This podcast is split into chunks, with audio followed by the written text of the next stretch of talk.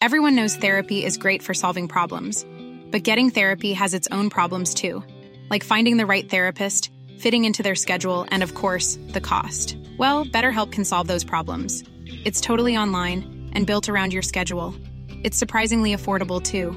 Connect with a credentialed therapist by phone, video, or online chat, all from the comfort of your home.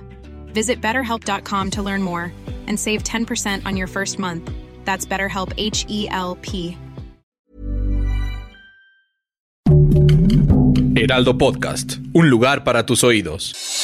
Noticias del Heraldo de México.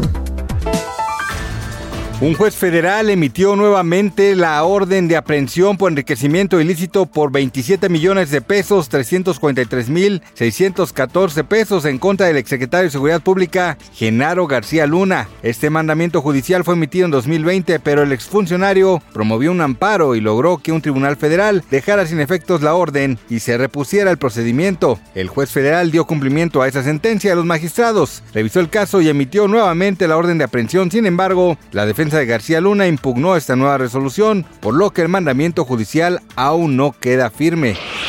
Marcelo Ebrard Casaubon, secretario de Relaciones Exteriores, afirmó que Genaro García Luna, exsecretario de Seguridad Pública con Felipe Calderón, tiene varios asuntos pendientes en México, por lo que en su momento se analizará si aplica el acuerdo de cooperación jurídica y los tratados de extradición que hay. Luego de que este martes se renovaron las audiencias en la Corte del Distrito Este de Nueva York, señaló que el juicio del exfuncionario federal es muy relevante para México.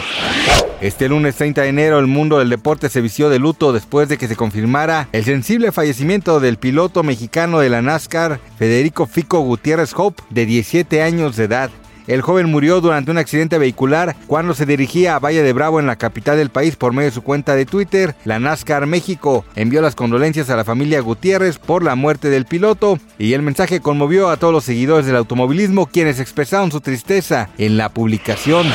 Durante los primeros minutos de este lunes 30 de enero, Jorge Coque Muñiz dio a conocer el desafortunado fallecimiento de su hermano Marco Antonio Muñiz, quien lamentablemente perdió la vida el pasado 28 de enero y aunque reconoció que es un momento muy complicado para su familia, se tomó el tiempo para agradecer en nombre de su padre y de sus hermanos todas las muestras de cariño que han recibido. Gracias por escucharnos, les informó José Alberto García. Noticias del Heraldo de México.